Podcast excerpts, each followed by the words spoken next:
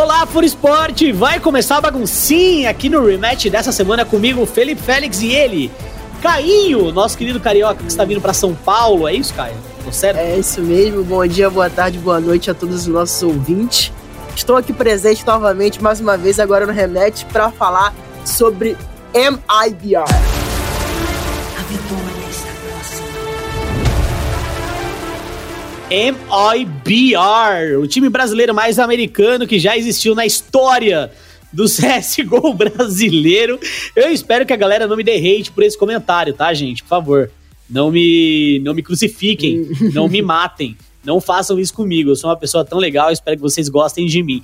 Bom, por que a gente vai falar de MIBR no rematch de hoje? Na semana passada, a gente teve, eu acho que, a grande hype ao redor do MIBR com resultados muito, mas muito bom na Blast contra Astralis, contra Fúria e contra G2. E nessa semana a gente teve um resultado muito aquém das expectativas que foram criadas a partir do desempenho da semana passada. Então nessa semana a gente teve MIBR contra Big e olha, foi uma partida complicada para a MIBR. Então o assunto de hoje do nosso rematch é torcedores, calma ou dá para manter a hype ainda, Caio?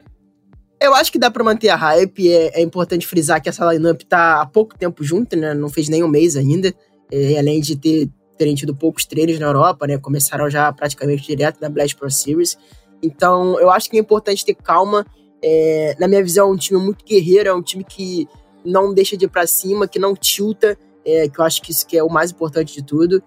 E é um time que está se adaptando. Fez uma ótima blast na raça e muito também por conta dos adversários não terem material dessa MBR, nada, absolutamente nada. Então, eles ganharam muito nesse fator surpresa, além da bala, obviamente. Mas é importante manter a calma. A derrota para Big ontem foi dolorida, mas é importante frisar que a Big é a, o quinto time no mundo, né? É o quinto melhor time no mundo baseado no ranking da HLTV. E é um time muito forte. E a MBR fez bom, uma boa vertigo contra eles. É, infelizmente, deixou dois mapas que, que realmente foram muito unilaterais. Mas a MBR tem de tudo para se adaptar e, e, melhorar e conseguir essa vitória contra a Envy na próxima sexta-feira na Flashpoint.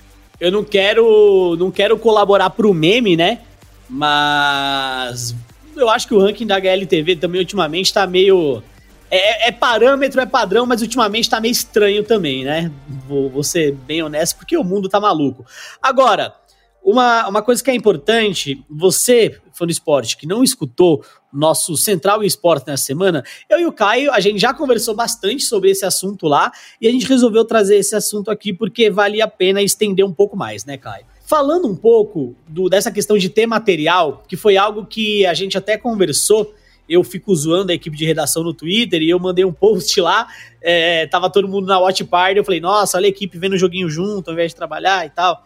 É, e aí eu queria chamar a atenção para esse jogo da Big, porque na semana passada uh, a gente mencionou que uh, alguns pontos fortes da, da MBR acabaram sendo mostrados, outros pontos fracos também da MBR acabaram sendo mostrados, e você comentou que os times vão ter cada vez mais material para estudar da MBR. E aí, analisando esse jogo contra a Big, primeiro começando é, para os mapas removidos e os mapas picados.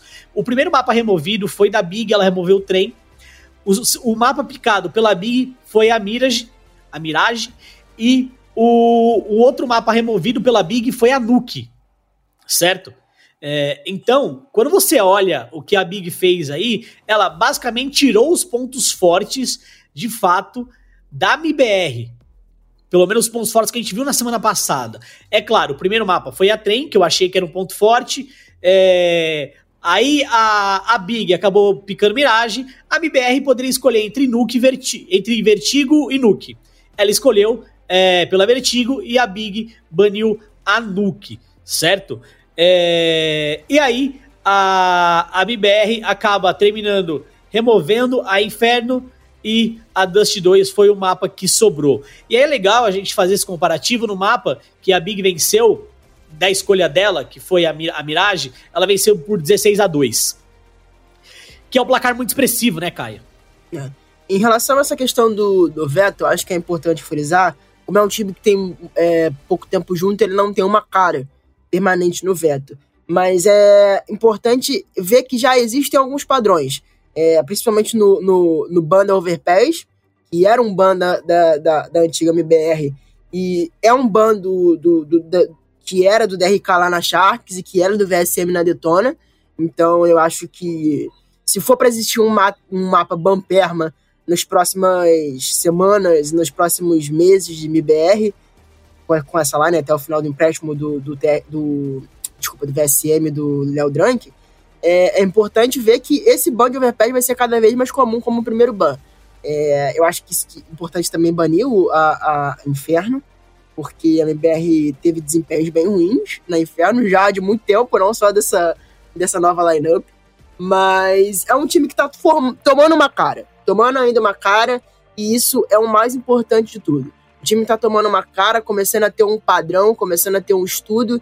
É claro que também o tempo vai deixar esse time cada vez mais forte, e é um time que ainda tá pegando entrosamento, isso é bem visível, e isso ficou bem claro nos jogos da Blast. Era bem, é, era bem, era bem claro ver que os jogadores estavam indo no desempenho individual, na bala mesmo. É, não se via muita tática, muita coisa muito elaborada, até porque o time tinha muito pouco tempo junto.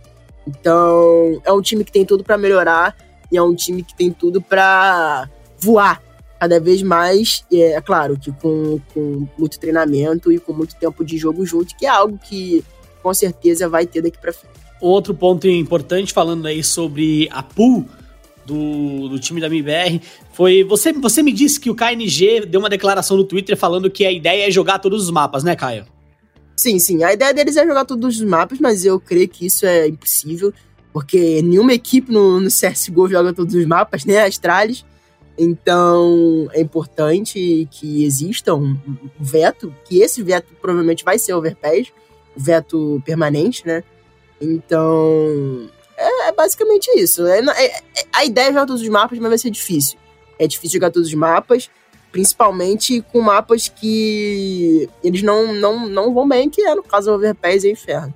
Justamente. A gente espera que a MIBR, de maneira geral, olhando é, esses piques e bans de mapa, é, eles estudem isso e para o próximo jogo que eles têm ainda na Flashpoint nessa semana, que é contra a Envy, é, o padrão de pique ban seja até parecido, tá? Eu não acho que vai ser diferente, porém, eu acredito que eles vão estar tá com, com uma miragem melhor, do que eles demonstraram contra a Big. Eu acredito que a Dust 2 também deve aparecer como um terceiro mapa e ela também deve ter um desempenho melhor na Dust 2 em relação ao jogo contra a Big. Vai lembrar que uh, a MBR de, de três mapas, né? É, no total ela perdeu o Mirage por 16 a 2, ganhou a Vertigo por 16 a 13 e perdeu na Dust 2 por 16 a 2. Ou seja, quando foi derrotada, tomou um espanco.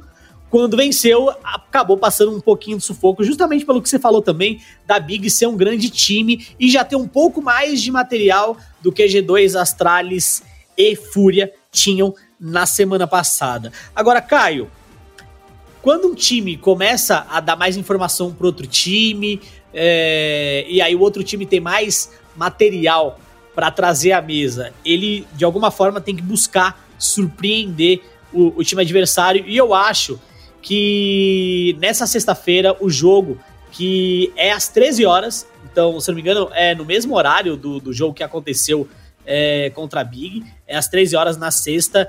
A MBR pode trazer alguma coisa, alguma surpresinha. Você acha que essa surpresa ela vai ser um mapa diferente do que a gente falou? A gente não vai ver tanto esse padrão é, que a gente viu aí de, de pick ban, e você acha que eles podem trazer um elemento mais tático também para os mapas já jogados, além de um possível mapa novo? É, acho, mas tem duas coisas que é muito importante de analisar nessa matchup contra, contra a Envy. A Envy é um time relativamente. não é do mesmo patamar que a Big, né? Tá longe de ser um, um, bom time no, no CS nesse momento. Não figura em nenhuma posição no World Ranking da HLTV. É um time que se remodelou, já deu desband, voltou, deu desband, voltou. E é um time que tem um veto parecido com a MBR. É, eles, eles tiram a, a Overpass no, na segunda volta do dia de mapas. Então eu creio que a MBR pode se dar o luxo de banir uma Dust, da, da Envy, que é muito forte, né? Que eles ganharam 16 a 2 da Forze, que é um bom time. É, então a MBR tem um, um, um map veto bem interessante. É, eles não banem Nuke, o que é legal, porque a, a Nuke da MBR se mostrou até agora, na minha visão, o mapa mais interessante deles, é, que eles jogaram muito bem, é, principalmente contra as Trales. Então, apesar de ter perdido para G2, foi um jogo bem disputado, e a G2 é um baita time, diga-se de passagem. Mas é, é, é, legal analisar esse veto e eu tô bem curioso para ver como é que. quais mapas vão ser decididos para essa MD3 contra a Envy, que é uma MD3 decisiva, né? Vale destacar isso.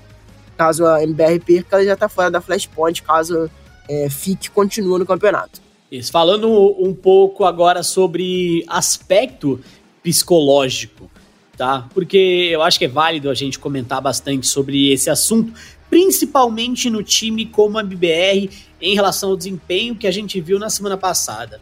É, eu, principalmente eu, em termos do nosso time aqui, da nossa redação, é, tinha comentado bastante sobre o aspecto psicológico que esse time da MBR é um time que gosta muito de jogar com sangue nos olhos, né? Que é um time que gosta muito de jogar de fato ali na raiva mesmo, sabe? É, porém, não é na raiva que você vai ter desempenhos mais constantes. Então você não consegue manter esse espírito por muito tempo. Você consegue manter esse espírito uma semana, duas, três semanas, o difícil é manter esse espírito é, de uma maneira mais longa. Eu costumo dizer que é igual dieta, sabe, Kai? Por exemplo, você faz dieta? Não. eu faço, eu faço, eu faço, comecei a fazer. O problema da dieta é que você consegue fazer a dieta uma semana, entendeu? Na segunda semana você já tá de saco cheio, na segunda semana já é difícil, na terceira é mais difícil ainda, entendeu? É, então, assim, eu costumo dizer que é, é, igual o psicológico da dieta. Então, eu não acho que é um time que vai conseguir manter essa energia, esse calor, esse fervor por muito tempo. E aí, lembrando que ele tem dois meses para mostrar resultado. E eu acho que esse jogo, é, esse jogo contra a Big mostrou um pouco disso. Que, inclusive, o, eu tava vendo uma entrevista do Kogu é, no melhor de dois, né? No MD2 com o Gaules, foi o MD2 mais rápido de todos. é, que o Kogu falou, cara, é, adiantaram o nosso jogo, a gente passou por um monte de problema e coisa do tipo. Isso tá jogando a energia do time um pouco mais para baixo. A gente não tá na mesma vibe que a gente tava na semana passada e claramente isso impactou no resultado. Claramente.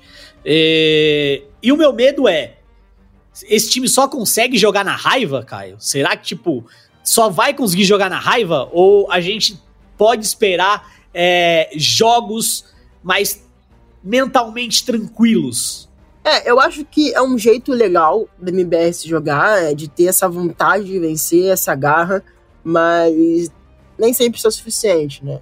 É, precisa, precisam existir táticas, precisam existir um jogo mais técnico, um jogo mais frio, é claro que é, tem que ter essa medição de temperatura, né? Balancear essa temperatura, esse fervor, às vezes, dele vencer, pode acabar atrapalhando, né? É, na Blast Series ficou claro, é, existiam vários erros nesse sentido, no qual, de repente, estava uma situação de 3v1, que iam para cima do, do, do, do, último sozinho, e aí, de repente, o cara fazia um, um clutch. Então, a BR tem que segurar um pouco a empolgação. Eu acho que, inclusive, esse jogo contra a Big serviu para isso para eles entenderem que calma aí, pessoal, a gente pode jogar agressivo, mas a gente tem que segurar um pouco esse, essa paixão de, de, de ir para cima, de ser agressivo. É, é, claro que esse estilo de ser agressivo vem muito também por conta dos jogadores que a BBR tem em seu elenco. O VSM sempre foi, sempre foi assim, o KN sempre foi assim, é, o Léo Drank também. Então é um time que todo por si só já é um time inteiro agressivo mas o coach, né, que é o, é o Kogu, precisa ter esse elenco na mão e destacar os pontos. Eu acho que para a MBR essa derrota para a Big foi um grande aprendizado, né? É, o VOD daquilo ali tem muito do, do que a MBR errou. Então, acredito que se eles estudarem essas partidas, eles vão conseguir um desempenho melhor contra a, contra a Envy na sexta-feira. Falando um pouco sobre desempenho individual, é, eu acho que a gente vai falar até mais para frente sobre a manutenção contratual é, de todos esses jogadores, até mesmo do técnico manager, que é o Kogu, mas eu queria chamar muita atenção pro VSM, cara. É, com, com, esse time da MBR jogando mal, com esse time da MBR jogando bem, o VSM é um cara que sempre tá on point no jogo, sabe? É, a gente viu isso na semana passada e nessa semana também, por incrível que pareça, ele tava on point sempre. É, e aí, pra gente falar de uma maneira menos aprofundada, né? Até porque a gente também não tem horas e horas para conversar aqui, e olhando muito mais é, o ADR do VSM, kills e etc. É, se você olhar no, na, na mira de primeiro mapa, o VSM ele teve ali o melhor ADR do, do time da MBR. No segundo mapa, que foi a Vertigo, ele também teve o melhor ADR do, do equipe da MBR. E no terceiro mapa, Dust 2, ele também teve o melhor ADR. Eu acho que, é claro, o ADR em si, é, ele não significa tanto, porque muitas vezes o time acaba jogando para um jogador em específico, ele tem um desempenho em números melhor, né? É, então não é só a parte quantitativa que vai ditar uh, a, a questão de quem joga melhor ou não. Mas eu acho que o VSM foi não só uma grata surpresa, mas como a grande surpresa de todas, até mais que o Léo Sóbrio para mim. Não, é, o VSM com certeza é um grande jogador, é uma grande promessa do nosso cenário brasileiro, uma grande revelação, na verdade, né? É, infelizmente está impedido pela Valve de participar de torneios oficiais, no caso não o Major, por conta do banimento que ele teve na conta quando ele tinha apenas 13 anos, né? o VAC Bank ele teve na conta principal dele quando tinha 13 anos. E é muito triste, né? Porque o VSM é um cara com muito potencial, com potencial absurdo, talvez a maior, maior potencial que a gente tem no, no cenário brasileiro como um todo. Não tá podendo participar desse grande evento da, da Valve que tira ele de diversos times, né, de diversas oportunidades. É, eu acredito que a MBR tem a força, é, midiaticamente falando, e de bastidores para tentar reaver esse banco, a Valve, mas é uma missão bem difícil.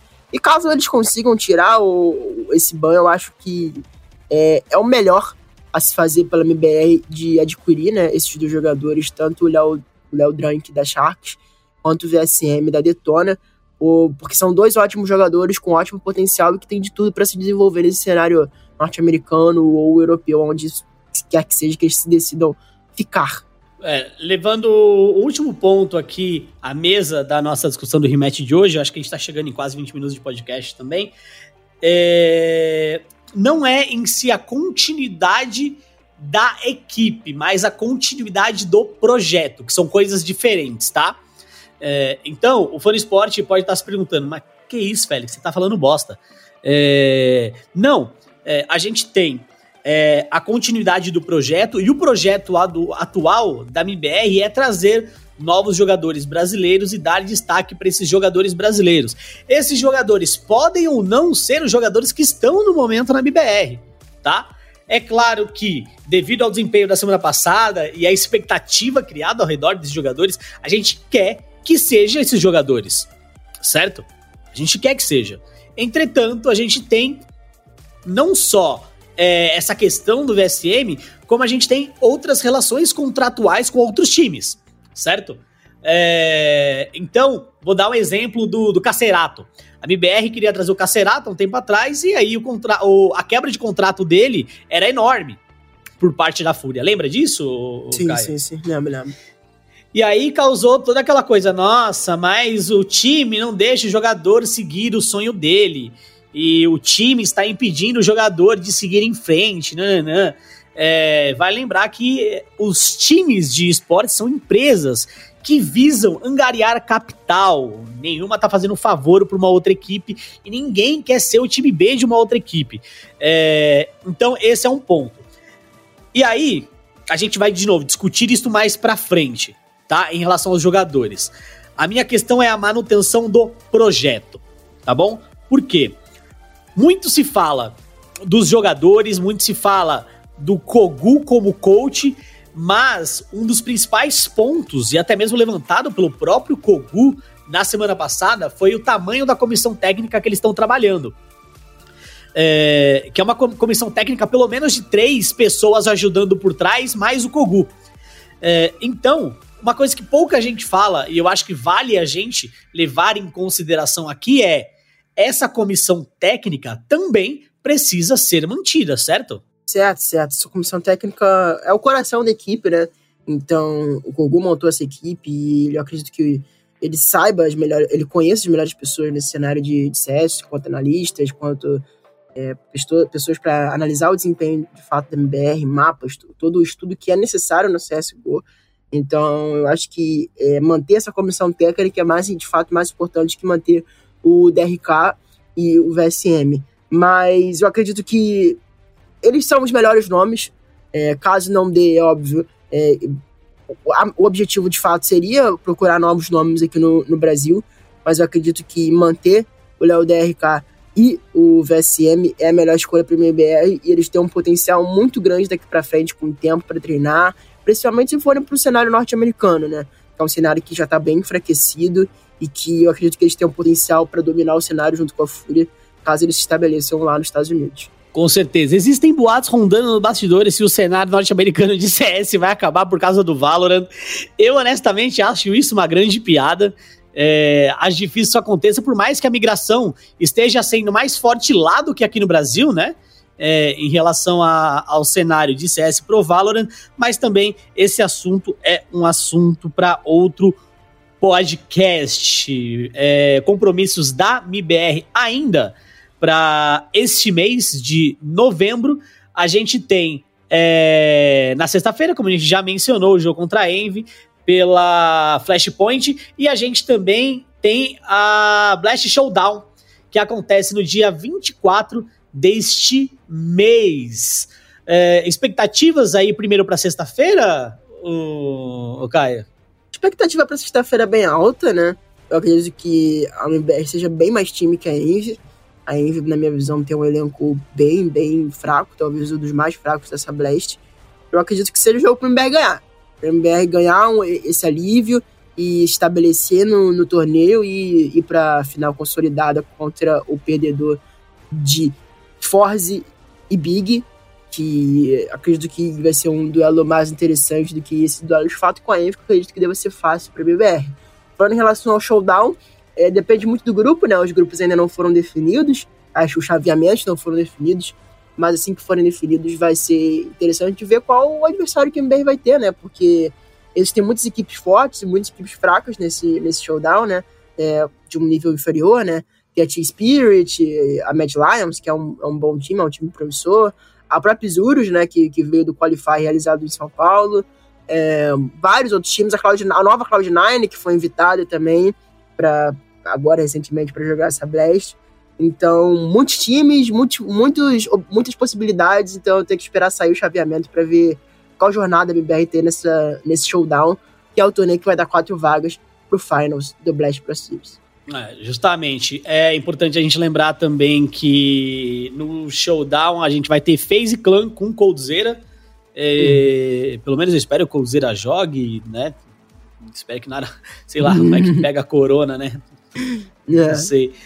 É, a gente tem, é, se eu não me engano, na Evil Genius a gente tem o, o Zelon, que ainda tá de coach, né? Sim, sim, sim. E a gente é, tem outros times aí, como o, o Caio falou na Isurus, a gente tem o Kaique, que tá jogando lá. Então, é, a gente vai ter muito mais emoção no showdown eu acho, né, muito mais emoção no showdown do que a gente teve na Blast.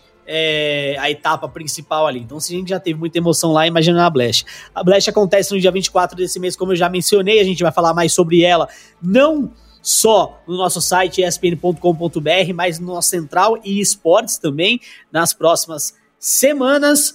E por hoje é só o nosso rematch de hoje contou com a edição do Marcel, nosso querido editor, magnífico, lindo, fantástico.